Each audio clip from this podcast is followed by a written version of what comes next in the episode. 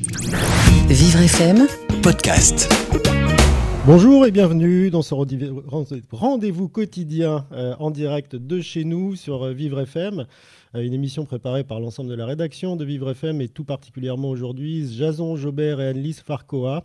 Alors qu'on soit en télétravail dans son pavillon à Coignères ou confiné en famille nombreuse en haut d'une tour euh, d'un HLM ou encore dans sa résidence secondaire, on a tous pris de nouvelles habitudes, bonnes ou mauvaises. Et on s'est posé la question ce matin avec Thierry Derouet, le rédacteur de la, station, le rédacteur en chef de la station, de savoir si ces habitudes allaient perdurer. Bonjour Thierry. Bonjour Frédéric. Alors effectivement, la, difficulté aujourd'hui, c'est celle de savoir si euh, bah, cette période de confinement qui a changé tout, hein, dans la façon de travailler, dans la façon de consommer, de, consommer j'en perds mes mots, dans la façon de, ne plus se déplacer, hein, puisqu'on est quand même confiné, dans la façon même de placer son argent, dans la façon de, de regarder le monde et d'espérer un meilleur monde après qu'avant, bah, est-ce que ça, ça va perdurer? Est-ce que c'est pas un peu une poudre aux yeux? Et euh, est-ce que, quelque part, ce qu'on observe euh, a du sens et fait du sens pour le long terme? En tout cas, c'est ce qu'on va se poser comme question euh, ce matin avec tout un panel d'invités, Frédéric. Et oui, un panel d'invités encore une fois très qualifiés et très nombreux, puisque nous aurons Nicolas Bouzou, qui est un économiste du cabinet Asterès, Gaël Châtelain-Berry, qui est conférencier, écrivain et chroniqueur au magazine de psychologie. Thierry Dezouche, qui lui est le porte-parole de la chaîne de magasins Système U, euh, Laurent Terris de l'agence Limite qui nous parlera du comportement des Français en termes de dons euh, pendant cette période. Et puis euh, nous finirons avec Caroline Kiberd qui est la rédactrice en chef d'Accueillir Magazine et, qui elle nous parlera des, rats des villes et des rats des champs. Voilà, tout de suite on retrouve une, une personne qui est également à la campagne qui s'appelle Gladys comme tous les jours pour une revue de presse extraordinaire. Bonjour Gladys. Bonjour Frédéric. Alors J-4 avant le déconfinement, et évidemment ça fait la une de tous les journaux. Alors qu'est-ce que nous dit la presse ce matin à ce sujet? Alors que le, dans Parisien, on se demande où en est l'épidémie, en une du point, on s'inquiète de savoir si Emmanuel Macron va nous tirer de là. Quant au gouvernement, il se prépare à rendre sa copie, nous dit-on dans le Figaro. Édouard le père Fouettard, lit-on dans Marianne, présentera à 16h les détails du début du déconfinement, des annonces décisives pour relancer le pays après sept semaines de mise à l'arrêt, sans faire repartir le virus, indique le Parisien. Et à ce sujet, si les choses ne se passent pas comme prévu et qu'un relâchement est constaté, euh, Jean Castex, monsieur des confinements, a préparé un plan de reconfinement, thèse partagée dans un article du Monde qui laisse à penser que des projections épidémiologiques sont également pessimistes sur une stratégie du gouvernement insuffisante pour endiguer une seconde vague de l'épidémie. En parcourant l'Obs, on nous parle aussi du duo Philippe Macron. Aide le flegmatique, comme il est décrit, serait de l'ombre au président, avec qui les relations ne seraient pas au beau fixe. Beaucoup de décisions et de visibilité pour un Premier ministre qui lui aura permis d'acquérir une stature présidentielle en restant, en restant masqué, peut-on dire. Libération évoque un contraste entre les dires du chef du gouvernement sur la prudence d'un déconfinement énoncé la semaine dernière à l'Assemblée nationale et les paroles d'un président après l'affirmation d'une nouvelle étape progressive qui débuterait bien ce lundi 11. Il ne faut pas donner l'impression qu'on hésite, sinon on n'inspire pas la confiance, rajoute-t-on. La confiance ne règne pas à propos du gouvernement, nous dit Le Figaro. D'après un sondage, les Français sont en proie au doute sur le déconfinement qu'ils attendent malgré tout, avec impatience, comme l'annonce des résultats du présidentiel. Il y a trois ans, vous en souvenez-vous, c'est un jour particulier pour Emmanuel Macron qui fête ses trois ans au pouvoir, entre guillemets. Enfin, fêter n'est pas vraiment le verbe approprié. Aujourd'hui, pas de festivité en vue, mais pour ce bel anniversaire, eh bien, c'est la fête à Macron dans Le Parisien qui titre euh, trois mandats et au moins autant de crises. On cite l'affaire Benalla, les Gilets jaunes, et bien évidemment le petit dernier, le Covid-19, auquel le gouvernement dément avoir été informé du danger avant le 31 décembre, selon les révélations du canard enchaîné, qui affirmait pourtant que la France avait été mise au courant grâce à l'ambassade de France en Chine, selon le Washington Post. Alors Libération aujourd'hui consacre son édition au coronavirus en Afrique. Alors que nous dit-on sur la situation là-bas dont on ne sait rien en fait? Eh bien, la catastrophe n'a pas lieu. Ainsi résume-t-on la situation en Afrique. Alors qu'on lui prédisait un cataclysme, le continent africain a pour le moment été relativement épargné par la pandémie, affirme-t-on, et ce, grâce à plusieurs facteurs comme le climat, le mode de vie ou la démographie.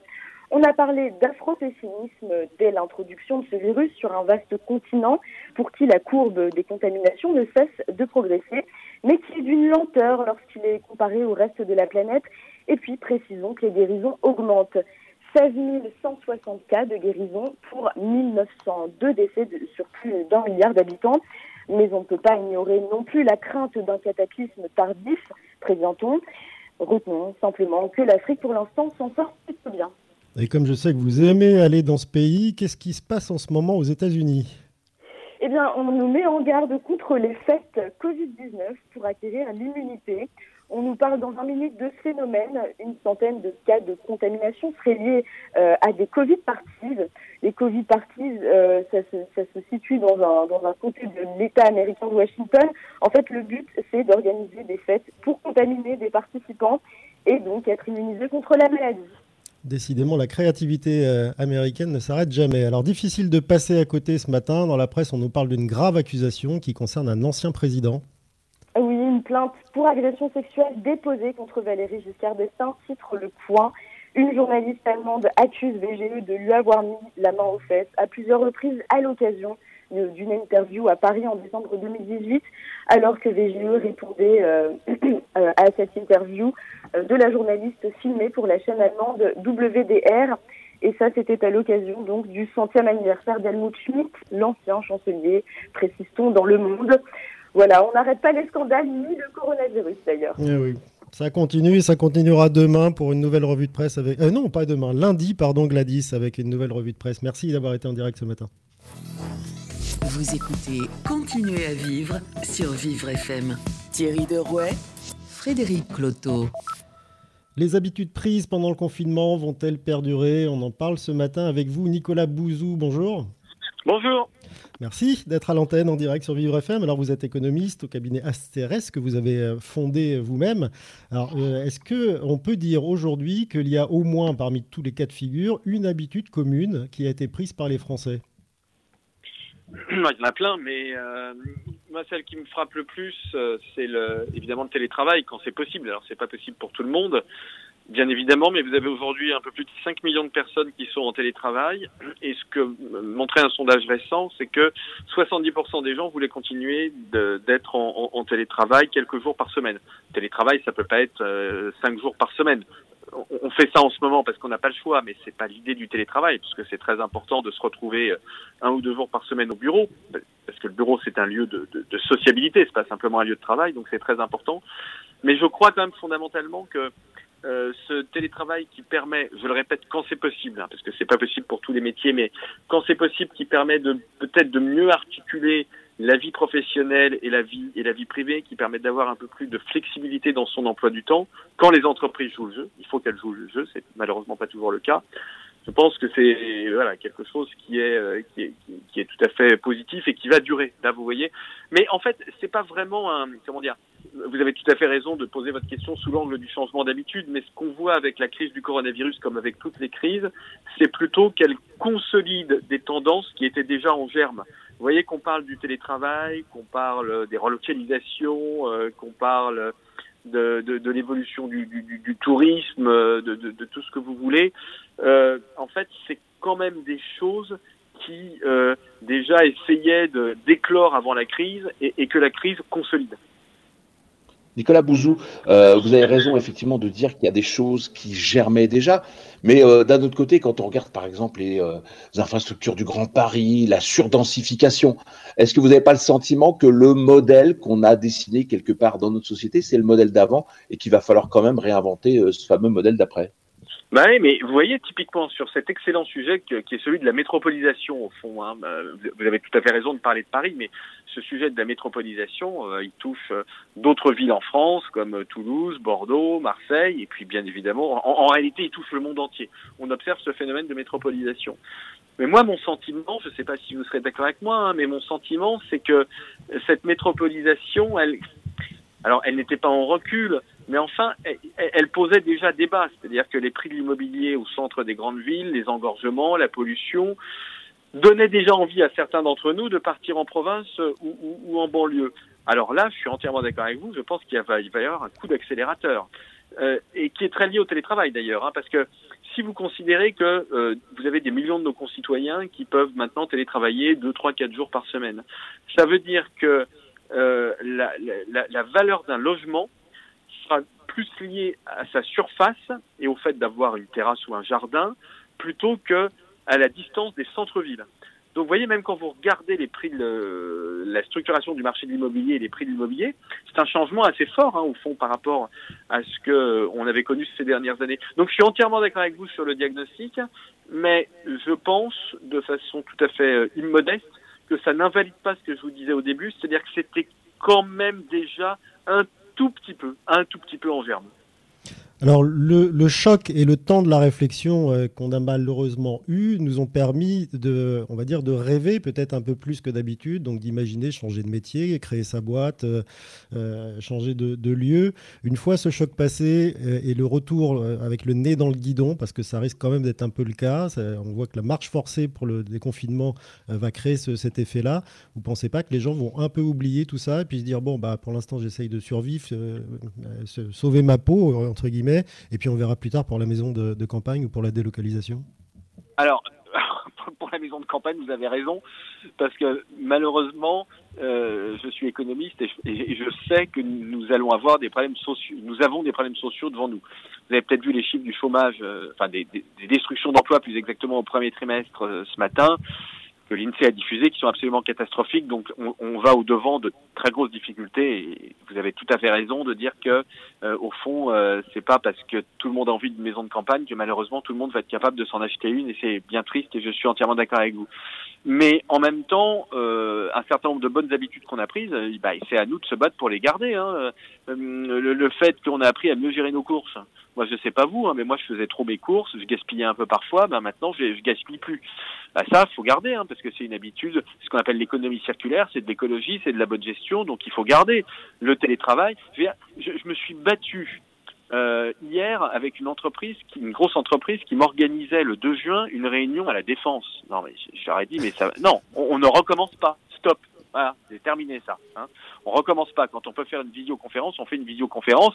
Et on, je vais pas aller me remettre dans les transports en commun à partir du 2 juin en risquant de contaminer, genre soit moi d'avoir le virus, mais surtout en risquant de contaminer des gens peut-être plus en difficulté euh, que moi qui, qui pourrait l'avoir. Non, faut, faut arrêter les conneries, si vous me passez l'expression. Donc vous voyez, vous avez raison, hein, mais il faut qu'on se batte, vous et moi, pour garder nos, bonnes habitudes.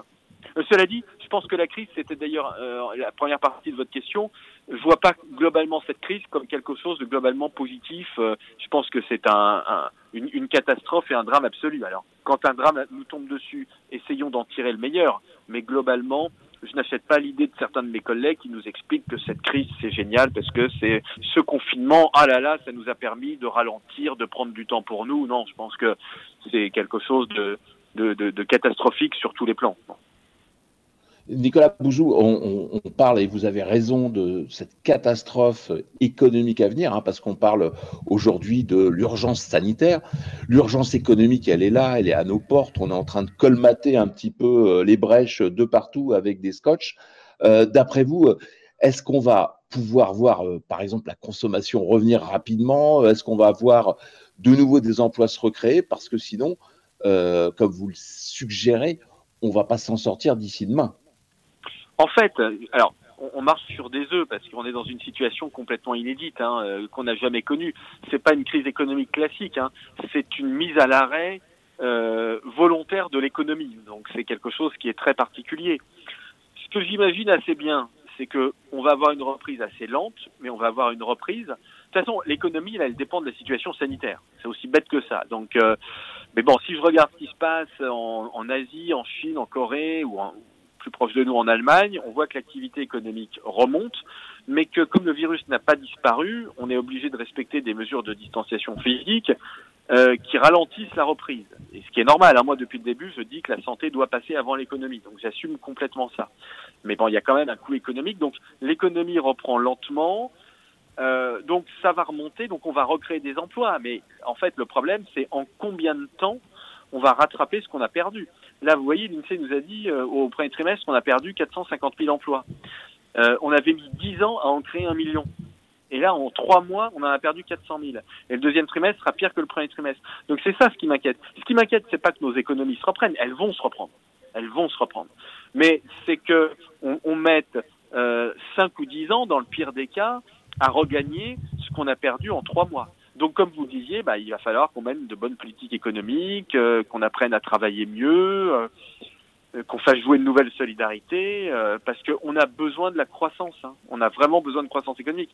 La, croissance économique, c'est pas forcément mauvais. Hein. Ça peut être de la bonne croissance. Il y a de la mauvaise croissance, il y a de la croissance qui pollue, et il y a de la croissance qui soigne les gens. Hein. Donc, mais il faut absolument qu'on qu ait de la croissance et qu'on puisse se remettre à faire de l'économie.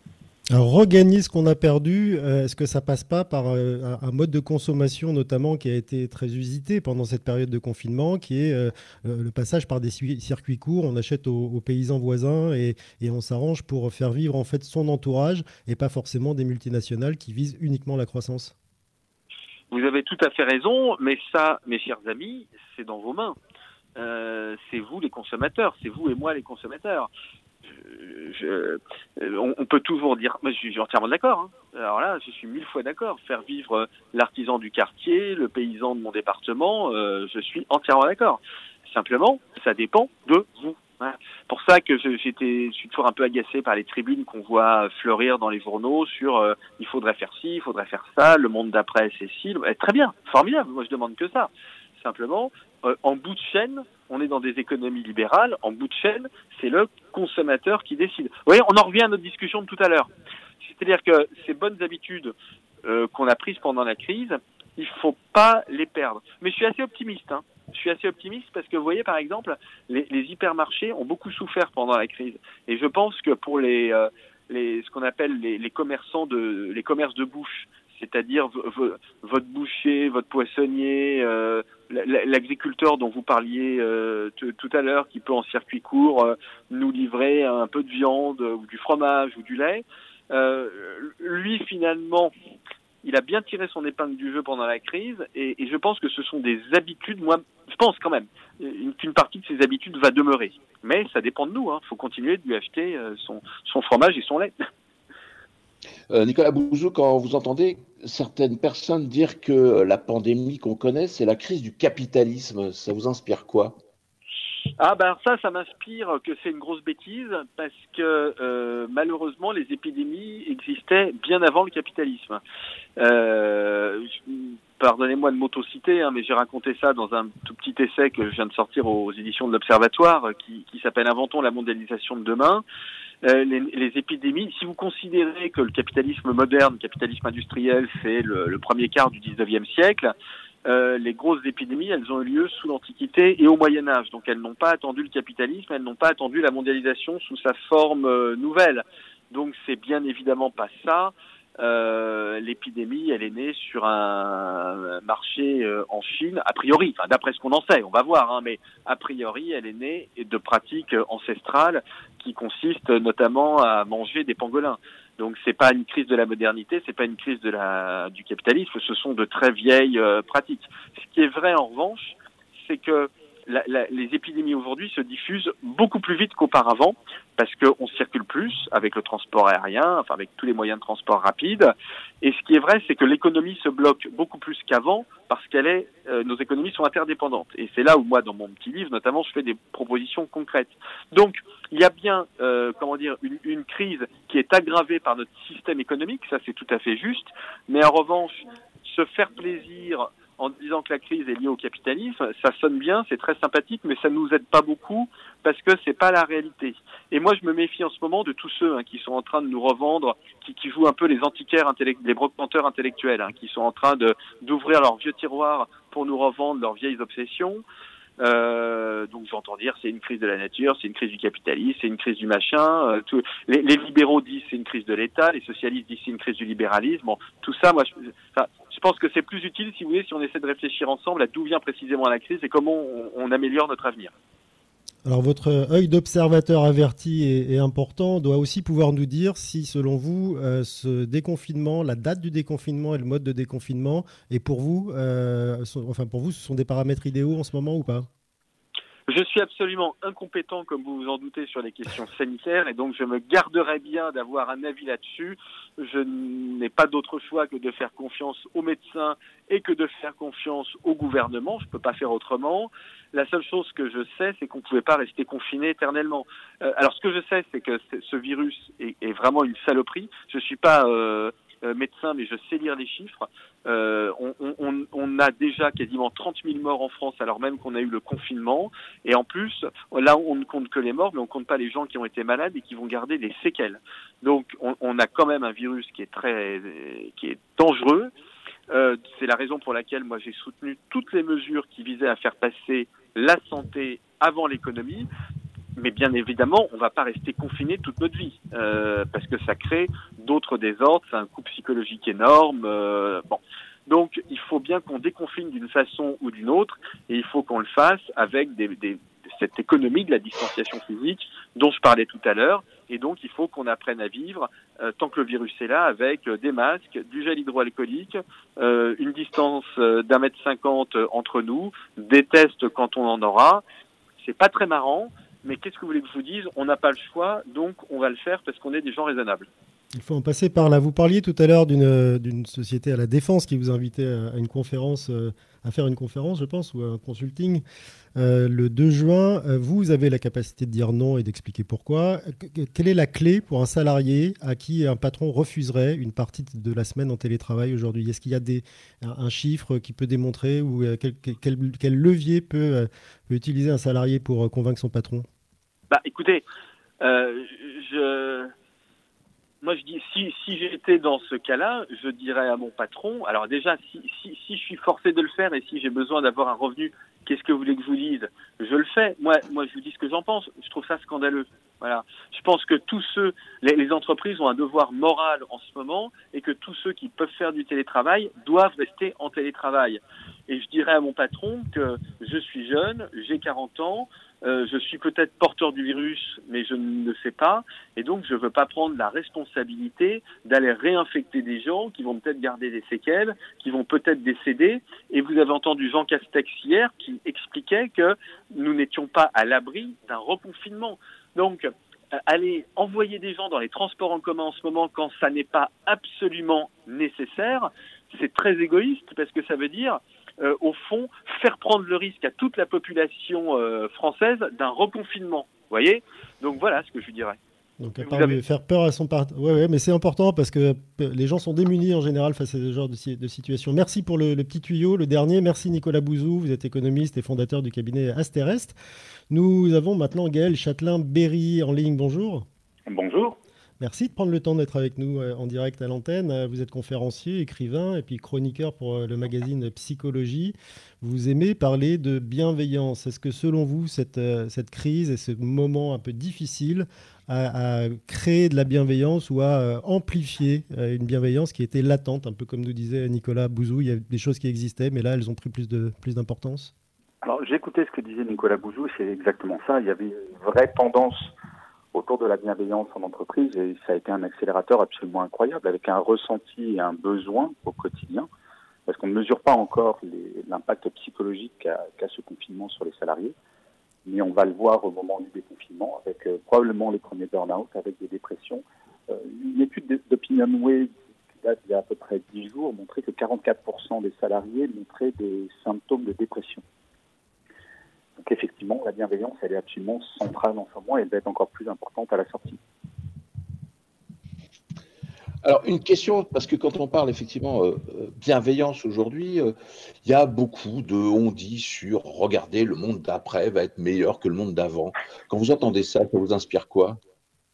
Mais Moi, je, je, suis quelqu'un de profondément optimiste. Euh, je pense que notre monde, alors certes, il y a des, il y a des rechutes de temps en temps, mais je pense qu'effectivement, on prend conscience d'un certain nombre de choses, et notamment d'une chose qui est toute simple. Le monde du travail, on n'aura jamais vu à quel point les salariés en bas de l'échelle, c'est horrible comme mot, mais en tout cas, les, euh, je pense aux agents de caisse, je pense aux éboueurs, enfin, je pense à tous ces métiers qu'on méprisait un petit peu avant cette crise. On mesure à quel point ces gens sont fondamentaux pour le fonctionnement non seulement de l'économie, mais pour notre survie. Je ne sais pas, il y a probablement certains de vos auditeurs, ou peut-être vous-même, moi j'ai jamais pensé à dire à un caissier merci de travailler, ce que j'ai fait pendant tout le confinement. Et on reporte attention à ces choses, et je pense qu'il y aura des choses qui vont rester. Je ne dis pas que ça va rester à vitam, mais en tout cas, il y a une vraie prise de conscience, notamment sur ces métiers-là. Alors, je ne vous parle même pas euh, des soignants. C'est, euh, je me rappelle, je suis arrivé à Paris il y a, il y a un peu plus de, de 25 ans. Il y avait déjà des grèves d'infirmières pour demander des moyens. Il y avait des sit aux invalides pour demander des moyens. Ça fait 25 ans que cette crise de l'hôpital dure et les moyens sont demandés. Quel gouvernant demain ne donnera pas plus de moyens à l'hôpital? Quel gouvernement pourra dire qu'on ferme un hôpital de proximité? Il y a des choses qui seront plus acceptables parce que la crise a été tellement violente. Alors, ça a pris du temps. Moi, je, étant parisien, j'ai vu euh, la première semaine des confinements des gens qui faisaient la fête euh, sur le quai de Géma pour, dire super, euh, on va pas se voir pendant deux mois, faisons la fête, profitons-en. Ces abrutis, pardonnez-moi l'expression, bien perpétué le, corona. Mais ça, c'est fini. Je pense qu'il n'y a pas un seul Français, enfin, il doit y en avoir, parce que quand vous allez sur les réseaux sociaux, il y en a encore qui disent que c'est une petite grippe. Mais malgré tout, je pense qu'il prend conscience de beaucoup de choses. Ça partira pas parce que déjà le corona va pas partir tout de suite. On commence à parler de vaccins qui sont testés, mais on est très très loin d'avoir la solution. Donc on va devoir apprendre à vivre avec ça. Et quand on a un comportement qui va probablement durer autour d'une année, voire peut-être plus, je pense que ça va rester euh, bien ancré. Quand on pense à notre jeunesse, eux, euh, ils sont en train de vivre un moment historique. Ça va leur rester pour toute leur vie. Donc je pense que ça aura un impact extrêmement fort, oui. Justement, Gaël Châtelain-Berry, vous dites que vous êtes résolument euh, optimiste et que la bienveillance a pris un peu plus de poids pendant ce temps. La bienveillance passe par le fait de respecter les autres et de ne pas organiser des rassemblements, je vous cite, d'abrutis. on voit d'ores et déjà, là, à la veille du, déconfinement, des comportements qui sont des comportements qu'on pourrait aussi qualifier du, même, du même mot. comment on peut éviter ça? Parce que là, le sentiment de libération, il existe réellement et les gens commencent déjà à se comporter n'importe comment. Alors, je pense que c'est une minorité, heureusement, mais vous savez, il y a un sondage qui est sorti ce matin et qui me surprend énormément. Euh, c'est le sondage qui dit que, euh, en fait, les 6 Français sur 10 ne font pas confiance au gouvernement pour gérer le déconfinement. Je pense qu'à un moment, il va falloir qu'on se rende compte que la responsabilité du déconfinement, c'est nous individuellement. Comme le disait Nicolas Bouzou tout à l'heure, c'est si je peux rester en télétravail, je reste en télétravail. C'est ma responsabilité. Euh, je vais vous donner un exemple très concret. Là, depuis le, depuis le confinement, tous les soirs à 20h, on parle avec les voisins d'en face. Tout un immeuble qui applaudit, donc des liens se sont créés. Et à un moment, on se disait, donc d'immeuble à immeuble, a une rue où il n'y a pas de passage. Euh, donc, qu'est-ce qu'on fait le 11 mai? Est-ce qu'on fait, euh, qu'on fait un pot tous ensemble? Et on s'est dit, individuellement et collectivement, bah non, on ne va pas le faire. Bien sûr qu'on va pas le faire. On en a envie, on en crève d'envie. Ça fait deux mois euh, qu'on se parle au travers de la rue de notre responsabilité de ne pas faire ça, même si on a extrêmement envie. Je vais vous dire, j'ai été contaminé par le corona au tout, tout début de, l'épidémie. Ça fait deux mois que je n'embrasse pas mes enfants. C'est horrible. C'est un des trucs, honnêtement, je ne croyais pas que ça pouvait me manquer à ce point-là. Et pourtant, je le fais. Et mes enfants, alors, ils sont en garde alternée quand ils reviennent de chez leur mère. Je ne les câline pas et quand ils repartent chez leur mère, je ne leur fais pas de bisous parce que je sais qu'ils peuvent être vecteurs de ça à un moment, il faut être responsable. Et à partir du moment où on a tous conscience que c'est de notre responsabilité que cette épidémie cesse, je pense qu'on aura gagné. Il faut rappeler sans cesse, sans cesse, que cette épidémie mondiale est partie d'une seule personne. il faut avoir conscience de ça. C'est une personne qui a eu ce virus en Chine, sur ce marché, a priori, qui a déclenché une épidémie mondiale. Au même titre, un Français à Paris peut redéclencher cette épidémie à partir du moment où on intègre intellectuellement ça, ça ira mieux. Moi, mon inquiétude, elle est plutôt dans les zones vertes où il y a effectivement, comme vous dites, des gens qui disent Ah ben c'est bon, on a gagné le on a eu cet exemple avec d'autres épidémies. Pensez au sida, à un moment, il y a eu ce qu'on appelle un relapse sur l'utilisation des préservatifs parce que les gens disaient Ah ben c'est bon, on a un traitement. Il est bon que les médias rappellent Ben non, on n'a pas de traitement et oui, l'épidémie peut repartir. Gaël Châtelain-Berry, euh, quand on parle de bienveillance, on oppose aussi euh, des actes dits de résistance. Alors, il est de bon ton euh, d'être en résistance, et on l'a vu un peu, et vous l'avez rappelé avec ces sondages, il n'y a pas d'union nationale. Comment ça se fait? Je pense que les Français sont très... on aime bien râler, on aime bien ce qui est blanc quand on nous dit que ça doit être noir, et inversement. ce que je fais beaucoup dans mes articles actuellement, c'est de rappeler la différence avec une autre grande démocratie. Il se trouve que mon épouse est américaine, donc j'ai beaucoup de familles aux États-Unis, je suis très en contact avec eux. il est bon de rappeler aux Français que, OK, au-delà des questions politiques, par exemple, nous, on a beaucoup de chômage partiel. Les États-Unis, je crois qu'ils ont passé la barre des 25 millions de chômeurs, très peu indemnisés, sans être soignés. Une amie à New York a contracté le corona, elle est allée faire soigner à l'hôpital, et quelle ne fut pas sa surprise parce que son assurance maladie n'est pas bonne, la note c'est 40 000 dollars. 40 000 dollars, c'est-à-dire qu'elle va devoir emprunter pour payer ses soins, pour survivre. Donc je pense que c'est dans la nature française, peut-être ça vient de notre esprit révolutionnaire de 1789 où on se dit que forcément toute personne gouvernante a des privilèges ou je sais pas, un côté défiant. Mais euh, ça, ça fait partie de mon rôle de chroniqueur. Alors beaucoup, je suis également chroniqueur pour la chaîne Info LCI, euh, d'essayer de faire passer des messages, de prendre conscience de choses extrêmement concrètes. Vous voyez par exemple, euh, quand on prend l'exemple de la Corée du Sud, 51 millions d'habitants, à ce jour, moins de 260 morts sans confinement. Sans confinement depuis le début. C'est donc possible. Mais quand je dis ça, vous allez avoir des, internautes qui vous mettent un commentaire avec comme argument massue, oui, mais non, on n'est pas coréen. Et moi, je suis désolé, je crois profondément, on peut ne pas être coréen et pas être con. C'est-à-dire qu'on peut avoir des comportements vertueux. Et la bienveillance, en gros, je la résume toujours comme une chose, c'est toujours mettre l'autre au centre de tout. Alors mettre, mettre l'autre au centre de tout, euh, il y, a, une population en particulier euh, qui a été au centre en tous les cas de l'épidémie. Euh, on les appelle les, aînés, les anciens dans les EHPAD. L'hécatombe a été réelle. Est-ce que vous pensez que maintenant, ce sera peut-être une nouvelle habitude et pas une habitude qu'on a pu prendre pendant le, confinement? Maintenant, on va faire plus attention à nos aînés? Là, honnêtement, je, ne sais pas, je ne suis, suis, pas spécialiste de cette question-là. Euh, je peux parler que de, mon point de vue, donc la relation à, ma mère et aux anciens. Euh, je pense qu'on a été plus en contact. Est-ce que ça, ça va perdurer? Très honnêtement, c'est très compliqué. On peut l'espérer. Bien sûr qu'on peut l'espérer, mais on a vu quand même des actes de solidarité absolument incroyables. Je pense qu'on n'a jamais été autant en contact avec nos parents, ne serait-ce qu'au téléphone. Euh, donc est-ce que ça, ça va perdurer? Je ne sais pas.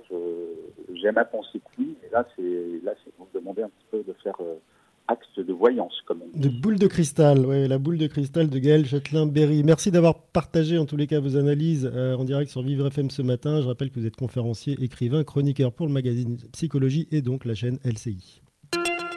Alerte coronavirus. Si vous avez de la toux et de la fièvre, vous êtes peut-être malade. Dans ce cas, restez chez vous. Limitez les contacts avec d'autres personnes. Appelez votre médecin. La maladie guérit en général en quelques jours avec du repos, mais si les signes s'aggravent, que vous avez des difficultés importantes à respirer et que vous êtes essoufflé, appelez le 15 immédiatement. Plus d'informations sur gouvernement.fr. Ceci est un message du ministère chargé de la Santé et de Santé publique France. Jusqu'à midi, continuez à vivre sur Vivre FM. Thierry Derouet, Frédéric Cloteau. On retrouve maintenant Kevin Aubin qui euh, s'est euh, attaqué à, rechercher si les mauvaises habitudes ou les bonnes habitudes allaient perdurer sur les réseaux sociaux. Bonjour Kevin Aubin. Bonjour à tous. Alors euh, aujourd'hui, vous avez trouvé une bonne habitude en France, hein, c'est celle toujours de s'insurger entre les hommes et les femmes, c'est ça? C'est ça. donc hier sur YouTube, un comité de femmes s'est insurgé contre le coronavirus. Le coronavirus, entendez par là la gestion de la crise sanitaire par les hommes. Ces femmes, ce sont des députés de gauche, à l'instar de Manon Aubry, qui appartient à la France Insoumise, mais également des économistes, des caissières, des conductrices de poids lourds, pour elles, les hommes politiques n'associent pas du tout euh, les femmes dans cette lutte contre le coronavirus, d'où le nom coronavirus. Or, la femme est mieux lotie, sinon serait mieux lotie en termes de discernement. En tout cas, en tout cas c'est ce qu'elles avancent. Et elles devraient ne pas oublier non plus qu'elles sont plus à l'abri que les hommes. En Angleterre, un conseiller scientifique du gouvernement démissionne pour une raison assez cocasse, on va dire, c'est ça? Totalement, et l'histoire passionne les internautes sur Twitter. C'est lui, hein, c'est le monsieur confinement de, l'Angleterre. C'est d'ailleurs lui qui a incité le gouvernement britannique à instaurer le confinement. Neil Ferguson a quand même dérogé à la règle. Pendant le confinement, bah, sa maîtresse hein, lui rendait visite deux fois par semaine. Neil Ferguson a ensuite contracté le coronavirus et ses petites rencontres clandestines avec sa dulcinée ont été révélées au grand jour. Le scientifique a donc fait un communiqué pour s'excuser devant la nation et il a, aussi hein, présenté sa démission. Ah, bah, c'était aussi une habitude là pour lui. Hein. Aux États-Unis, la ville de New York a fait don à ses habitants. C'est quoi cette histoire? C'est ça, il s'agit d'un don de masques. Le maire de New York a décidé de distribuer des masques à tous les habitants de sa ville et c'est totalement gratuit. Euh, mais par contre, il y a une limite d'approvisionnement, pas plus de 5 masques par famille. Les distributions se sont faites au Central Park, New York, qui est l'une des villes, hein, on le sait, euh, les plus fragilisées par le coronavirus. Là-bas, plus de 18 000 personnes ont succombé au virus. Ah bon, on a eu peur qu'aux États-Unis, on soit soudainement devenu généreux. Merci Kevin Oba, on vous retrouve demain. Vous écoutez Continuez à vivre sur Vivre FM. Thierry Derouet, Frédéric Cloteau. Et vous pouvez retrouver l'intégralité de cette émission en podcast sur vivrefm.com ou sur le compte Facebook de Vivre FM. Nous parlons ce matin des bonnes ou mauvaises habitudes prises pendant le confinement. Est-ce qu'elles vont perdurer? Avec Thierry Dessouche, le porte-parole de Système U. Bonjour. Bonjour. Alors vous, vous avez été en première ligne, on va dire, euh, confronté aux, modifications de, comportement d'achat de, vos euh, clients euh, entre l'explosion du drive, la livraison à domicile. Qu'est-ce que vous avez tiré de tout ça? Est-ce que vous pensez que ces modes de livraison ou d'achat vont aussi continuer derrière? Alors déjà, ce qu'on peut dire, c'est que dans cette crise, il y a eu plusieurs étapes. Il y a eu l'étape du pré-confinement, où là, euh, les clients se sont un peu précipités vers les produits qu'ils considéraient comme les, produits, les produits de première nécessité. Et puis à partir du euh, confinement effectif, euh, on va dire que ça s'est un petit peu calmé dans, dans, dans, dans, la fréquentation. Mais c'est vrai qu'il y a des choses qu'on a pu constater comme changement important. vous avez évoqué le drive, c'en est un.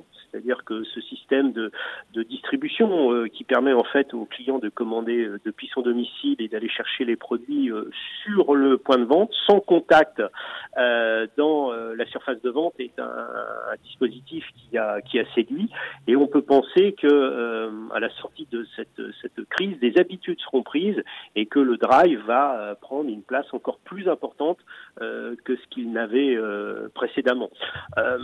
d'autres habitudes ou d'autres nouvelles pratiques qu'on a pu constater, pardon, c'est la désaffection euh, des rayons euh, traditionnels, euh, les rayons traiteurs, les rayons fromage à la coupe, les rayons boucherie, ou par exemple les produits de la mer, parce que là, les consommateurs avaient des craintes justifié sur euh, la qualité sanitaire des produits, le fait que ces produits ne soient pas emballés euh, dans une usine, euh, qu'il y ait une intervention humaine. pour certains, c'était inquiétant et donc ils se sont reportés sur des produits manufacturés, tout emballés. Un exemple, c'est le développement des produits surgelés et en particulier des produits de la mer. Hein. Les gens préférant acheter le cabillaud dans une boîte emballée au rayon surgelé plutôt que d'aller euh, au rayon euh, où un poissonnier aurait pu euh, leur préparer ces, produits. Voilà, c'est un peu ça. Alors ensuite, qu'est-ce qu'il va en rester On ne sait pas encore. par contre, on sait que cette crise sanitaire va déboucher sur une crise économique euh, et que du point de vue euh, du budget alimentaire, euh, c'est sûr que c'est un budget que certains Français vont, arbitrer et qu'on va certainement avoir le retour des produits, ou tout au moins une apparition encore plus importante des produits qu'on appelle nous les produits économiques. Thierry Desouches, justement, avec cette perspective, est-ce qu'on peut penser que ce qu'on appelle les, cultures de proximité, hein, les circuits courts, qui sont euh, malheureusement plus chers que d'aller chercher parfois euh, plus loin des, produits, par exemple des fraises en Espagne plutôt qu'en France, euh, ça va simplifier justement le développement de l'agriculture en France, par exemple.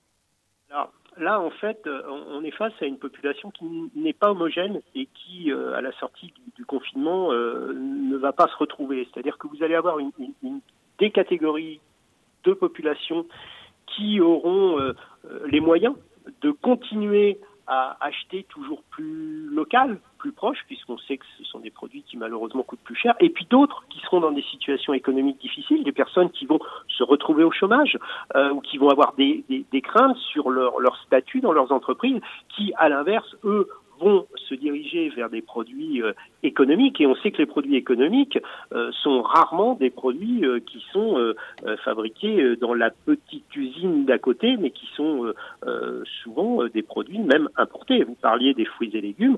En effet, et bizarrement, les tomates marocaines ou espagnoles coûtent beaucoup moins cher que les tomates françaises. Et, par exemple, la fraise, elle coûte exactement le double. C'est-à-dire qu'une une fraise récoltée il y en a beaucoup en Bretagne, coûte juste le double de celle qui vient euh, d'Espagne, de, l'autre côté des Pyrénées. Voilà, c'est une réalité. Alors, euh, on va pas aborder ici toutes les raisons qui, amènent à ce constat, mais euh, on ne pourra pas changer cela. Et nous, on s'attend à, en fait, à avoir dans nos magasins peut-être des clients qui vont euh, euh, privilégier euh, ces produits locaux dits de circuit court, mais d'autres aussi qui vont nous réclamer des produits économiques. Et ça va être toute la difficulté d'arriver à, faire l'addition de ces, de ces deux tendances. on, parle, ce matin, Thierry Dessouches, des, des, habitudes prises pendant, les, pendant le confinement par les Français, mais est-ce qu'un groupe comme Système U a aussi dû prendre des nouvelles habitudes qui vont perdurer je pense là effectivement à l'achat, euh, euh, notamment au circuit court, mais aussi euh, comment éviter le, gâchis. Nicolas mmh. Bouzou nous disait qu'à titre personnel, il faisait beaucoup plus attention à ne pas gâcher. Est-ce que vous aussi, vous avez fait plus attention à ça pendant cette période? C'est déjà quelque chose qui était en cours chez nous. Alors pour les produits courts, depuis très longtemps. Euh, sans rentrer dans les détails, Système U est un groupement de commerçants indépendants. Chaque magasin est euh, exploité par un entrepreneur. C'est en quelque sorte une PME hein, indépendante. Et donc, euh, localement, ils ont toujours noué des liens avec la production locale parce que les clients le réclament. Et puis, on, a, nous, le souhait de faire vivre l'environnement économique local. c'est important d'avoir des entreprises autour de nous en bonne santé parce que ça veut dire que ce sont des emplois et donc des gens qui viennent acheter dans nos magasins. C'est aussi simple que ça. Mais euh, ça, c'est la première chose. Deuxième chose, en ce qui concerne le gaspillage, euh, vous savez, euh, justement, cet entrepreneur indépendant, il veille à l'équilibre budgétaire de son magasin et tout ce qui est jeté est perdu ça vient en négatif dans son compte d'exploitation. Donc on a toujours veillé à faire en sorte que le gaspillage soit euh, minimal. Euh, et aujourd'hui, avec euh, les techniques modernes que nous permettent les outils informatiques, c'est déjà quelque chose qu'on a réduit drastiquement. Lorsqu'on regarde les causes du gaspillage aujourd'hui en France, hein, sur une chaîne de fabrication qui va de la production jusqu'au frigidaire du consommateur, les deux pics, ce sont le frigidaire du consommateur, qui euh, parfois achète dans des quantités ou qui euh, ne comprend pas la différence entre une date limite de consommation et une date euh, limite d'utilisation optimale. Enfin, il y, a des choses que il faut qu'on améliore, c'est sûr, mais dans la grande distribution, c'est déjà quelque chose qu'on pratique. Et puis tout ce qu'on ne peut pas économiser ou tout ce qu'on ne peut pas vendre, on, a trouvé, et on, a, y a été obligé par, la loi, euh, on, est obligé de trouver des moyens de faire en sorte que ces produits ne soient pas bêtement jetés, mais trouvent euh, un moyen d'être consommés ou d'être valorisés. Thierry Desouches, il y a eu une polémique entre l'approvisionnement en masque et la grande distribution. Euh, ça vous a pas un peu étonné d'entendre des propos comme euh, ceux euh, prononcés par Renaud Muselier oui, enfin, c'était une polémique un peu, alors certains l'ont qualifié d'absurde ou d'injuste, mais euh, inutile tout au moins.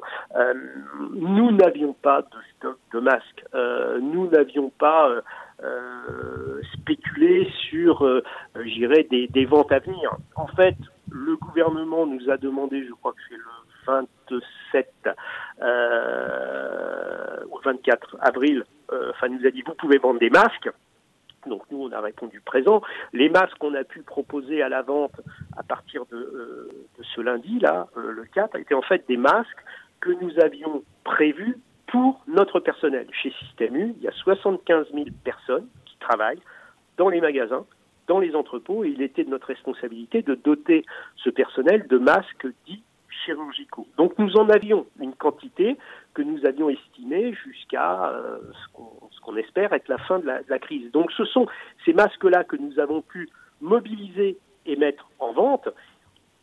En parallèle, on en a commandé de nouveaux pour assurer toujours la sécurité du personnel et puis aussi pour faire face à la demande des consommateurs. Mais il n'y a jamais eu chez nous de stock caché euh, qu'on aurait, euh, comment dire, empêché ou qu'on n'aurait pas voulu donner au personnel euh, médical. C'était une, c'était une, une, fausse polémique. Je crois qu'il y a eu euh, peut-être euh, de la part de certains euh, distributeurs des chiffres qui ont été annoncés, qui étaient des chiffres extrêmement importants. On a parlé de 100 millions de masques. Simplement, la précision qui aurait peut-être dû euh, être amenée, c'est que ces 100 millions de masques étaient des commandes et pas des, disponibilités. Des voilà. Donc, oui. Je, je, comprends très bien que euh, quelqu'un qui est euh, dans un hôpital et qui entend euh, un matin quelqu'un dire nous avons 100 millions de masques et que cette personne, elle, dans son travail au quotidien, doit quémander pour en avoir deux, se dit il y a un truc qui est pas normal. Le problème, c'est cette ambiguïté sur euh, les masques disponibles et les masques commandés. Nous, il on manquait, a toujours. Il manquait, un, il manquait, un, petit bout. Il manquait un petit bout de la phrase pour, euh, pour rassurer tout le monde. Aujourd'hui, euh, vous, Thierry Dezouche, à votre échelle, de, au moins de Système U, mais aussi avec la connaissance que vous avez du reste de, de la grande distribution, euh, est-ce qu'on peut imaginer une pénurie de masques?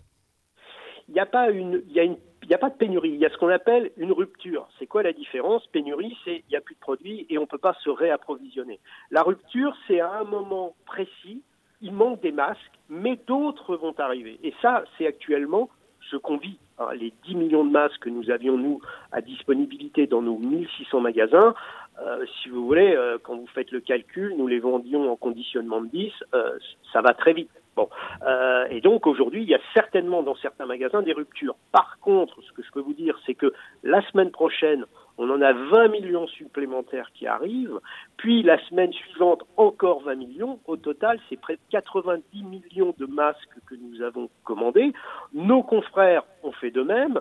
Les autorités euh, publiques en ont commandé également, j'ai cru entendre le chiffre de 3 milliards.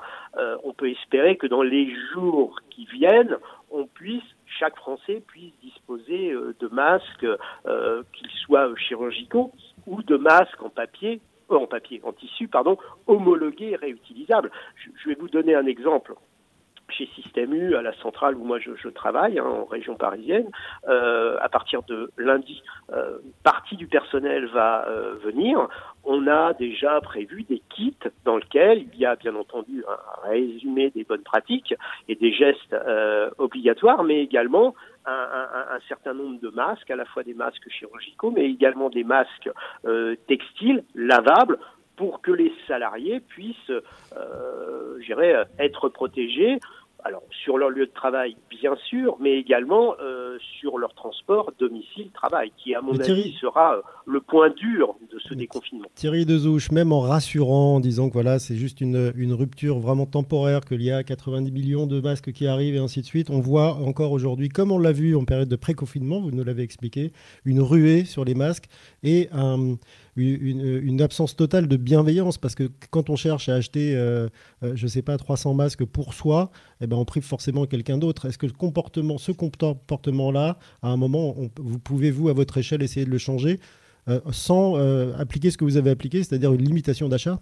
C'est difficile parce que là on touche à la nature humaine et, et, et on peut le comprendre. Euh, on avait eu déjà des, enfin, des, des, comportements autour des, vous savez, des fameux produits, produits que j'ai évoqués tout à l'heure, hein, les pâtes, les conserves. Euh, là on touche le masque, c'est vraiment l'outil, l'objet emblématique de cette crise. Le masque nous suit depuis le début. Euh, c'est un outil, c'est un objet de, de sécurité sanitaire individuelle. Euh, et, on peut très bien comprendre que des personnes et des comportements qu'on pourrait qualifier de d'anormaux euh, dans, ce genre de situation, parce que euh, le risque c'est de mourir. Enfin, ça, enfin dans, l'esprit, encore une fois. Hein. Donc, je, comprends moi que certaines personnes soient prêtes à tout euh, pour euh, trouver des masques. Et malheureusement, on voit se développer également euh, autour de ces masques des, des escroqueries, hein, c'est-à-dire des, des, gens qui vendent à des prix absolument astronomiques sur Internet, ou alors des, des, des masques qui n'en sont pas et qui sont juste des bouts de tissu avec deux morceaux d'élastique qui sont vendus fort cher et qui, là en plus, sont dangereux parce que ils peuvent donner l'impression à la personne qui le porte qu'elle est protégée, mais en fait pas du tout. Donc elle ne l'est pas. Donc, euh, moi, je, pense que là, on, est dans une situation qui est une situation qui accompagne, malheureusement, on va dire naturellement, une situation comme celle que l'on vit de, comment dire, de, de risque mortel, ou tout au moins euh, ressenti comme mortel. Donc cette sorte de frénésie, c'est l'une des mauvaises peut-être habitudes des, Français. Merci d'avoir répondu à nos questions en direct sur Vivre FM. Thierry Dezou, je rappelle que vous êtes le porte-parole de Système U. Nous avons maintenant euh, Laurent Terris en ligne de l'agence Limite. Bonjour. Bonjour. Alors euh, là, on va plutôt parler de solidarité avec vous, puisque vous êtes à l'origine d'un baromètre Ipsos qui a mesuré l'évolution des dons euh, qui, sont, qui ont été faits à différentes associations euh, par les Français pendant cette période de confinement. Alors, est-ce que déjà, globalement, il a été plus ou moins donné que traditionnellement? Alors, je précise que c'est avec IFOP. pardon, pardon, pardon. C'est pas grave euh, qu'on fait ça depuis dix ans, donc on suit euh, régulièrement euh, la générosité des Français, notamment en ligne. Alors oui, la réponse est oui.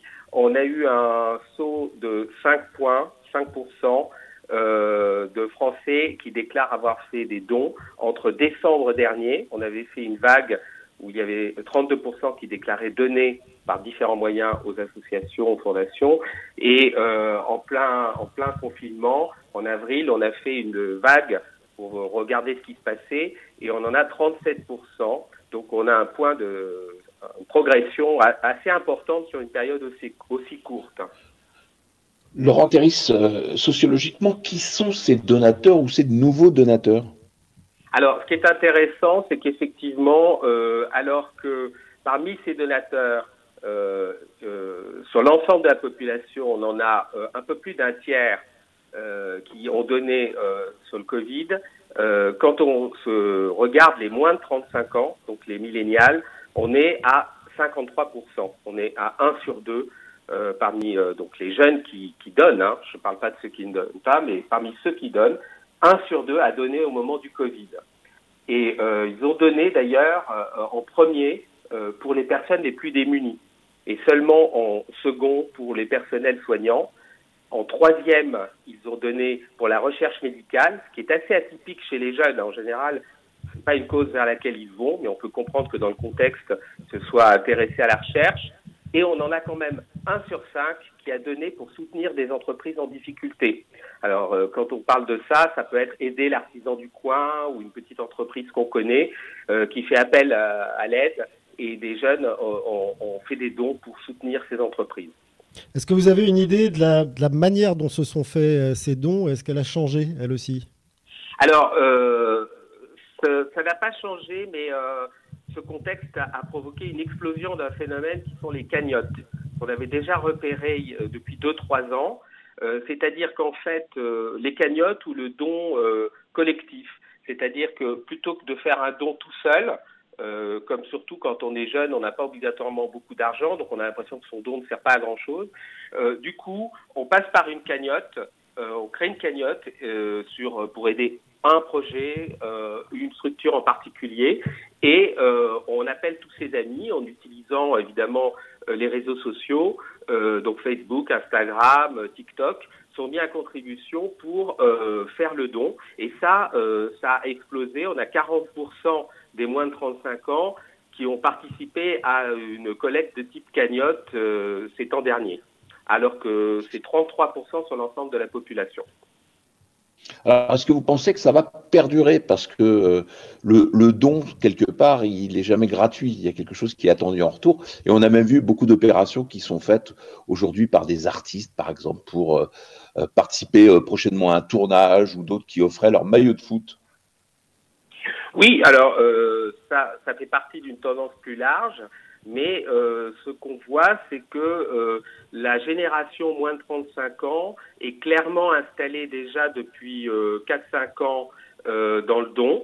Euh, le don aux associations, aux fondations ou à des actions d'intérêt général près de chez soi. Euh, c'est la génération la plus généreuse après les plus de 65 ans, qui sont une génération, comme on sait, qui avait une tradition du don. Donc euh, les moins de 35 ans sont plus généreux que les 35-49 ans ou que les 50-64 ans. Donc c'est une tendance de fond. Euh, ce qu'on voit, c'est que comme on l'a vu par exemple sur Notre-Dame, il y a déjà eu une assez forte mobilisation des moins de 35 ans, des millénials. Également sur les incendies en Amazonie, on avait 34% des donateurs de moins de 35 ans qui, qui avaient donné pour l'Amazonie, alors que c'était 14% sur l'ensemble des donateurs. Les marches pour le climat également, même proportion. Euh, la crise des réfugiés, 29% euh, des moins de 35 ans contre 17% sur l'ensemble de la population. Donc euh, c'est une tendance de fond qui s'est accélérée avec cette situation actuelle. Donc on peut penser qu'il y a une partie, évidemment pas tous, de ces jeunes donateurs qui vont rester et qui vont trouver une gratification parce que c'est pas simplement un don euh, généreux, c'est généreux bien sûr, mais c'est aussi euh, une façon d'agir sur les choses. C'est-à-dire qu'on est dans une situation où on se sent un peu impuissant face à quelque chose d'énorme qui nous dépasse, on ne sait pas ce qui va se passer, et le don est aussi une possibilité de faire quelque chose. Le don en gagnant quelque chose en retour, c'est euh, un peu quand même un nouveau phénomène. Est-ce que ce phénomène-là, cette méthode-là, c'est-à-dire je donne et j'ai droit à un maillot de foot ou je ne sais quoi, va prendre le pas sur les cagnottes d'après vous? Ça ne prendra pas le pas, mais euh, on a, euh, disons, des personnes qui vont donner pour répondre à un ami, une vedette, voire une marque qui leur propose de faire quelque chose. Et euh, ce qui les intéresse en priorité, c'est peut-être le côté cadeau, sympa, gratification. Et ça n'empêche pas qu'ils soient contents qu'en plus ce soit utile et d'intérêt général. Et puis on a une proportion, une partie euh, de ces gens qui sont plus motivés par l'aspect solidarité, mais euh, ça n'exclut pas de se faire plaisir. Ça, c'est une tendance très très forte qu'on trouve même d'ailleurs euh, aussi chez les papy boomers, qui est le don ne doit pas simplement être une espèce de sacrifice un peu triste, mais doit aussi être quelque chose de facile, sympa et dont on a des retours. Merci Laurent Terris pour ces explications sur le baromètre IFOP. Euh, je ne me trompe pas cette fois-ci, vous êtes le patron de l'agence Limite. Merci d'avoir été sur notre antenne en direct ce matin. Jusqu'à midi, continuez à vivre sur Vivre FM. Thierry Derouet, Frédéric Cloteau. Il nous fait le don de ses bons conseils tous les jours euh, en direct à l'antenne lui aussi. Monsieur Moult est avec nous, bonjour. Oui, bonjour. Monsieur Moult est vraiment très heureux aujourd'hui et ça pour trois raisons. Donc la première, c'est que Monsieur Moult aime le confinement ou pas, Monsieur Moult aime la semaine de quatre jours. Hein. J'en ai même fait un rêve. I have a dream that one day this nation will rise up and live. Monsieur Moult rêve d'une semaine de quatre jours de travail et on aurait une journée dédiée à une mission associative le reste de la semaine. Je pense que ça serait bénéfique pour tous. La deuxième raison, c'est qu'aujourd'hui c'est le dernier jour du confinement. Bon, bah j'ai pas de bol, j'ai tous les symptômes du Covid hein, le dernier jour, mais bon, ça c'est pas grave. Lundi, ça reste le D-Day et donc lundi c'est la foire à la saucisse Non, je déconne, on se calme, monsieur Moult, sur le déconfinement. Bon, et puis la troisième raison, c'est le lancement hier d'une plateforme qui est 100% accessible et là qui va beaucoup aider les personnes en situation de handicap. Ça s'appelle Mon Parcours Handicap. C'est le gouvernement qui a lancé cette plateforme avec Sophie Cluzel et la Caisse des dépôts. C'est une, personne, euh, c'est une plateforme 100% accessible et qui permet de donner dans un premier temps toutes les informations pour aider les personnes handicapées dans leur parcours professionnel. Donc pour rappel, c'est un million de personnes en situation de handicap qui travaillent, trois fois moins de chances d'accéder à l'emploi et deux fois plus de risques d'être au chômage. Donc sur cette plateforme, vous pouvez retrouver tous les droits, aides et démarches, la formation professionnelle, des informations sur l'emploi et la vie professionnelle, des actualités et évidemment à terme, ce site va être enrichi de services et d'autres thèmes comme l'enfance, la scolarisation, la retraite, le logement, la santé. Donc voilà, c'est vraiment une plateforme qui va centraliser toutes les informations pour les personnes en situation de handicap et c'est vraiment super. Euh, cette plateforme, il faut savoir qu'elle a été conçue par des personnes en situation de handicap, pour des personnes en situation de handicap. Et donc ça, c'est le top. C'est une plateforme collaborative, donc n'hésitez pas aussi à donner votre avis et à y participer pour améliorer toute cette plateforme. Donc voilà, ça c'était la bonne, le bon conseil aujourd'hui de Monsieur Moult. Et puis moi, pour rester sur le thème d'aujourd'hui, la seule habitude que j'aimerais voir perdurer, c'est bah, de voir les Français continuer à être solidaires envers les plus fragiles. Euh, n'oublions pas que la solidarité, c'est aussi ce qui nous distingue du monde animal. Enfin voilà, on verra bien par la suite.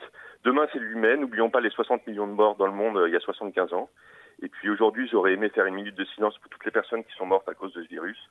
euh, celles qui sont mortes seules, surtout dans des conditions atroces, mais surtout sans pouvoir voir leurs proches. Donc voilà, j'ai une pensée pour elles. Bon week-end malgré tout à tous. À lundi, Monsieur Moult sera prêt. Je crois que la vraie question pour avoir une idée de notre futur proche, c'est à quel point nous allons devoir respecter les gestes barrières. Nous verrons bien. Il est 11 heures, il est pardon, il est midi et euh, Monsieur Moult est sur Vivre FM. Merci Monsieur Moult et on retrouve évidemment vos, vos beaux conseils sur la page Facebook de Vivre FM et sur le site euh, vivrefm.com. Vous écoutez Continuez à vivre sur Vivre FM. Thierry Derouet, Frédéric Cloteau.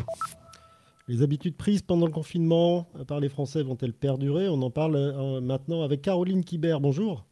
Bonjour.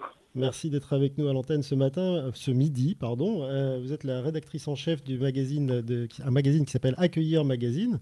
Euh, 25% des Parisiens ont déserté Paris pour le confinement. Est-ce que ça peut être une tendance durable et ça peut leur avoir donné goût à, à partir définitivement ailleurs? Alors pour partie, maintenant, il faut la population n'est pas homogène entre partir deux mois en résidence parce qu'on se voit mal confiné en famille dans un 40 mètres carrés alors qu'on a une petite maison avec un jardin, c'est pas tout à fait la même chose que de partir à la campagne. Mais il y a des phénomènes qui vont s'accentuer. En fait, euh, c'est rarement des révolutions, c'est souvent des, des tendances qui s'approfondissent, qui finalement deviennent de vrais phénomènes. Il va falloir distinguer ceux qui ont ben, la chance ou pas, parce que tous le vivent pas bien, mais d'avoir du télétravail et qui, euh, donc, on voyait PSA ce matin qui annonçait que ce serait un jour et demi par semaine pour euh, ceux qui reviendraient au siège. Euh, une banque qui me disait que, en passant du flex office au 4 mètres carrés, ben, ça serait un tiers des salariés qu'elle pourrait loger dans ses bureaux et donc les autres seraient en télétravail pour deux tiers. Cette partie-là euh, peut partir et on avait une étude euh, en mai de euh, Paris Région d'urbanisme sur les villes en fait de la Grande Couronne.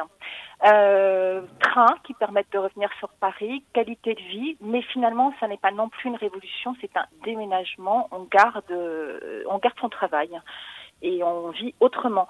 Il va falloir distinguer ça de ceux qui veulent, c'était déjà aussi une tendance, partir, trouver un sens, quitter Paris, mais pas quitter Paris. En fait, euh, je conseille toujours de partir pour un projet, pour un projet, pour vivre autrement, pour trouver du sens, pour plus de place pour les enfants, pour retrouver des valeurs, pour être plus en écologie, en autosuffisance, pour avoir un potager. On parle beaucoup de permaculture en ce moment. Et puis des projets qu'on voyait émerger. Alors c'était euh, peut-être ce qu'on regardait le Larzac autrefois, le doux rêveur, mais finalement euh, vont peut-être devenir les précurseurs d'une vraie tendance des hébergements en co-living. Alors co-living, euh, on vivra entre générations parce que qui a envie de remettre ses parents en EHPAD aujourd'hui quand on, ils peuvent encore rester à la maison mais en même temps pas isolés? Ou entre personnes qui euh, vont s'acheter une grande propriété, se la partager en copropriété gérée individuellement mais avec des valeurs communes, hein, euh, l'écologie, une piscine, partager des frais mais partager aussi un potager. Et puis des personnes qui vont partir vers vers des petits des projets plus ben, les épiceries, les chambres d'hôtes, mais euh, des activités, euh, quelque chose comme ça. Je pense que de toute façon il y aura certainement plus un engouement vers les petites villes, enfin moyennes villes aussi, mais euh, avec une gare TGV, parce que ça permet de garder un contact. Et puis, il y a un véritable enjeu sur les commerces de centre-ville. Il va falloir trouver un moyen de les faire revivre, parce que euh, c'est pas tout de partir et d'être nombreux, mais il va falloir aussi ben, retrouver ce qui fait le sens. Les activités commerciales, le culturel, le cinéma, le sportif, ce qui nous permet de nous retrouver. Caroline Kibert, on a aussi parlé de la revanche des banlieusards. Ça vous inspire quoi? Alors, je comprends le sens parce que honnêtement, euh, pour qui connaît les TER et les trains de banlieue, c'est pratiquement l'enfer. J'ai comme tendance à dire que à nos gouvernants, attention, on met des normes pour, travers, pour euh, transporter des poulets et des cochons, et c'est très bien, mais on n'en met pas pour transporter les humains. Donc visiblement, euh, il y aurait peut-être quelque chose à réfléchir au niveau de la qualité de vie. Euh, oui, est-ce que ça va être perduré si euh, ils voient arriver des néo-ruraux que leurs hébergements euh, coûtent plus cher et qui doivent partir encore plus loin avec plus, je ne sais pas. Parce qu'il faut bien comprendre qu'il va y avoir ceux qui ont le choix parce qu'ils ont euh, l'accès à la formation, l'accès à l'information, qu'ils n'ont pas de fracture numérique, qu'ils ont accès au crédit aussi, parce que parfois lancer des projets c'est bien, tout le monde n'est pas propriétaire à Paris. C'est clair que si vous vendez un 50 mètres carrés à Paris, euh, si les prix perdurent, ce que je ne pense pas, mais si vous achetez aujourd'hui à 10 000 euros du mètre carré, vous savez quoi aller acheter? Une vraie maison dans la Creuse, 300, 400 mètres carrés, voire même un petit château. Mais par contre, si ceux-là qui ont le pouvoir d'achat vont plus loin, les prix explosent et on retrouve une fracture euh, sociologique, c'est-à-dire que ceux qui n'ont pas les moyens sont rejetés encore plus loin avec des questions de pas de transport, donc besoin d'avoir des voitures qui coûtent cher, de l'essence qui coûte cher et donc euh, et euh, de moins en moins de travail. Donc attention. Est-ce que, à l'instar des invités qu'on a eus avant, les, histoires d'achat sur des circuits courts sont des choses qui, selon vous, vont perdurer aussi? Oui, en fait, on voit que euh, dans tout ce qui est euh, partir, il y a vraiment une notion de, de, valeur et de retrouver du sens et du contact et d'aller aussi acheter en direct. Je pense qu'en fait, les agriculteurs, alors il faut aussi dissocier les types d'agriculture. Hein, celui qui fait du blé dans la bosse n'est pas vraiment en vente directe, hein. mais euh, beaucoup d'agriculteurs ont dû brutalement se reconvertir et vendre sur des plateformes. Moi, je vais citer pour de bon, mais il y a aussi Mimosa si vous regardez, qui sont des plateformes qui me permettent de relier. personnellement, moi, j'ai vu arriver hier des super fromage euh, d'un agriculteur que je connais par euh, Chronopost Frais. Et ça, je pense que c'est quelque chose qui va perdurer, d'autant plus qu'on va traverser des secousses économiques. Donc euh, oui, c'est peut-être des des produits plus chers quand ils sont achetés par la grande distribution, mais si on va directement chez l'agriculteur, si on le connaît, on peut trouver d'excellents produits qui se gardent, qui durent et qui permettent quand même de manger à un prix normal. Et puis qui ont sûrement une meilleure qualité en plus. Euh, merci Caroline Kibert pour ces explications euh, sur notre antenne. Vous êtes la rédactrice en chef d'Accueillir Magazine. Vous écoutez Continuez à vivre sur Vivre FM. Thierry Derouet, Frédéric Cloteau. Billy Ferrand est avec nous comme tous les jours. Bonjour Billy. Bonjour Frédéric, bonjour Thierry. Alors les bonnes, mauvaises, est-ce qu'elles vont perdurer ces habitudes? Et telle est la question. Hein. Quoi qu'il se passe, le soleil reste implacable et cogne comme un forgeron, mais impossible pour le confiner de fuir la fournaise de sa masure. De plus, c'est lorsque le temps ralentit que le pouls s'accélère, lorsque sa tambourine a tout rompre dans la poitrine, qu'on se demande quoi faire. On a bien essayé de lire dans une boule de cristal, mais aucun moyen de prédire l'avenir, malgré toutes les mesures tirées par les cheveux. Et puis, encore faut-il en avoir parce qu'il y a de quoi perdre ses mèches, en plus de sa patience. Pendant que le virus cosmopolite se dilue dans le temps, Nostradamus peut aller se rhabiller gentiment. Mais comme on dit toujours, les temps de crise révèlent ceux qui les traversent. Chacun y va des blagues de son cru pour égayer sa petite galerie, même s'il faut dire que les réserves de plaisanterie commencent à s'user jusqu'à la corde. Du reste, le manque de contact donne atrocement soif, alors on se retrouve la langue pendante, buvant le moindre flot de paroles de notre voisin. Et puis, ça y est, c'est officiel. Les Français ont grossi en prenant en moyenne près de 2,5 kilos durant le confinement. Mais alors que la forêt sur le torse peine à dissimuler l'étendue de graisse déposée sur les peaux les plus flasques, les plus motivés ne lésinent pas sur les efforts pour se sculpter un corps digne de la Grèce antique. Qui aurait cru qu'en l'espace d'une poignée de semaines, les plus bedonnants allaient perdre leur poignée d'amour Les chaumières prennent des allures de centre de remise en forme et de désintox. A contrario, il y a les déprimés à la routine toute fripée qui n'en auront pas profité pour brûler les calories et se sevrer. Quoi qu'on en dise, les habitudes de chacun seront totalement bouleversées, les bises hypocrites ne claqueront plus sur les joues candides et les automobilistes réfléchiront à deux fois avant de se refiler le Covid entre deux crochets du gauche à la mâchoire. Mais comme le titre Beckett, en attendant Godot, essayons de ne pas trop se faire de bobos, on a déjà du mal à inventer un quotidien, alors pour se réinventer, il y aura encore des cheveux à se tirer. Alors si j'ai bien compris, 2,5 kg de plus, il reste 3 jours de confinement. Euh, ça nous laisse le temps d'aller jusqu'aux 3 kg, Billy. Merci pour cette intervention, puis on vous retrouve lundi en direct sur Vivre FM. Vous écoutez Continuez à vivre sur Vivre FM. Thierry Derouet, Frédéric Cloteau. Laurent Stork est avec nous, notre expert média. Et une fois n'est pas coutume, Laurent, vous avez voulu tirer votre chapeau. Bah oui, euh, c'était difficile de faire un plan média aujourd'hui sans évoquer les annonces faites par le président de la République en faveur de la culture. En général, je suis pas faillot, mais là je dis chapeau Manu. Bah oui, on est comme ça dans le showbiz, hein. on s'appelle par nos petits noms puis on se fait la bise. Chapeau Manu parce qu'il fallait le faire vite et vous l'avez fait vite. Vous avez protégé les plus faibles et moi je trouve que ça mérite un hommage qu'il ne vous est pas beaucoup rendu pour l'instant. Alors j'entends bien ceux qui râlent, ils voulaient plus, mais pour une fois la culture et le spectacle vivant bah, sont traités comme une activité économique normale, on va pas se plaindre. Alors certains vous reprochent de nous demander de la réinvention.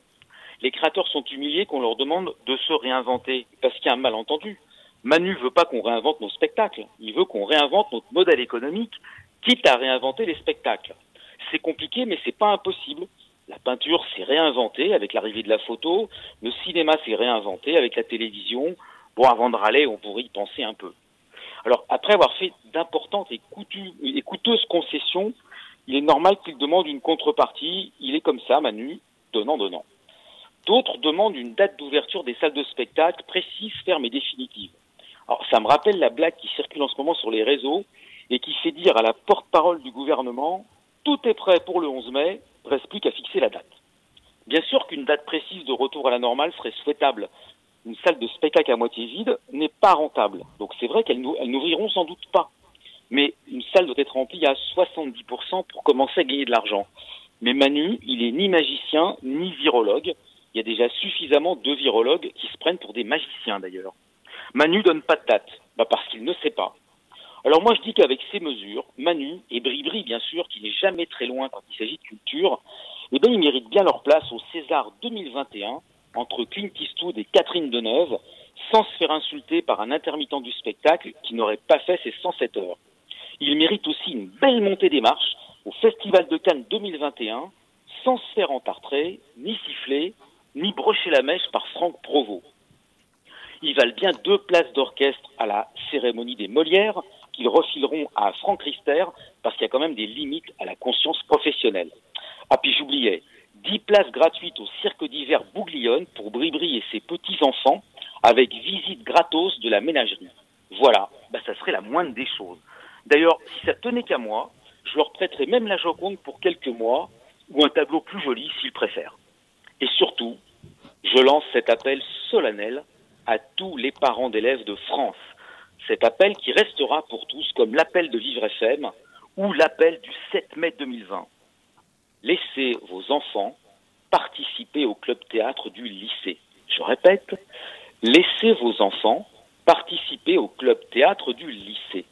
Parce que dans 25 ans, il en restera quelque chose. Je ne parle pas de ces extraits filmés au caméscope où on voit ce pauvre Manu crucifié en épouvantail avec un chapeau de paille sur la tête. Non, je parle de l'amour de l'art, l'amour de la culture, du spectacle, qui agit aussi sûrement qu'une Madeleine de Proust et qui fait que lorsque vos enfants seront présidents de la République ou présidentes de la République, eh bien ils s'en souviendront, ils respecteront la culture et les intermittents, ils ne confondront pas le spectacle vivant avec une blague carambar. Ouh là là, je vous vois venir, moi je lis dans vos pensées. Vous vous dites, bah, pourquoi pas l'inscrire au club théâtre? Il ne faudrait pas que cette couillonne ou ce grand couillon tombe amoureux du prof. Eh bien, laissez-moi vous répondre ceci.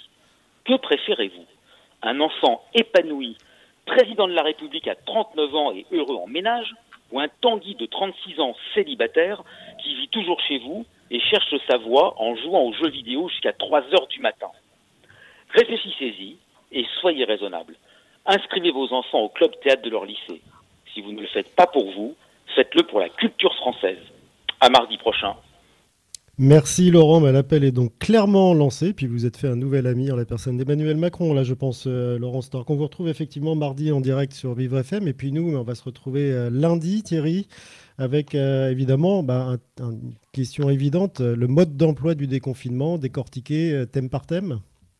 Et eh oui Frédéric, il va falloir essayer de comprendre ce que euh, veut dire réellement déconfinement, parce que c'est pas le, grand départ, c'est pas euh, comme ça a été affirmé ici et là, le retour à l'école pour tous, c'est pas le retour à l'emploi pour tous, c'est pas euh, la cohue dans les transports en commun. Là, il va falloir comprendre comment est-ce que pour l'ensemble des modalités du quotidien, il va falloir s'adapter à des contraintes, contraintes qui sont effectivement insupportable parfois pour nous autres Gaulois. Il va falloir quand même qu'on arrête de crier tel un coq, qu'on est énervé par euh, toutes ces requêtes qui sont euh, à chaque fois demandées et puis parfois contradictoires, pour essayer de dire, et ce qui a été évoqué aujourd'hui hein, un petit peu ce matin, que c'est à nous de prendre notre destin en main et puis de comprendre bah, ce qui se passe. Donc on va essayer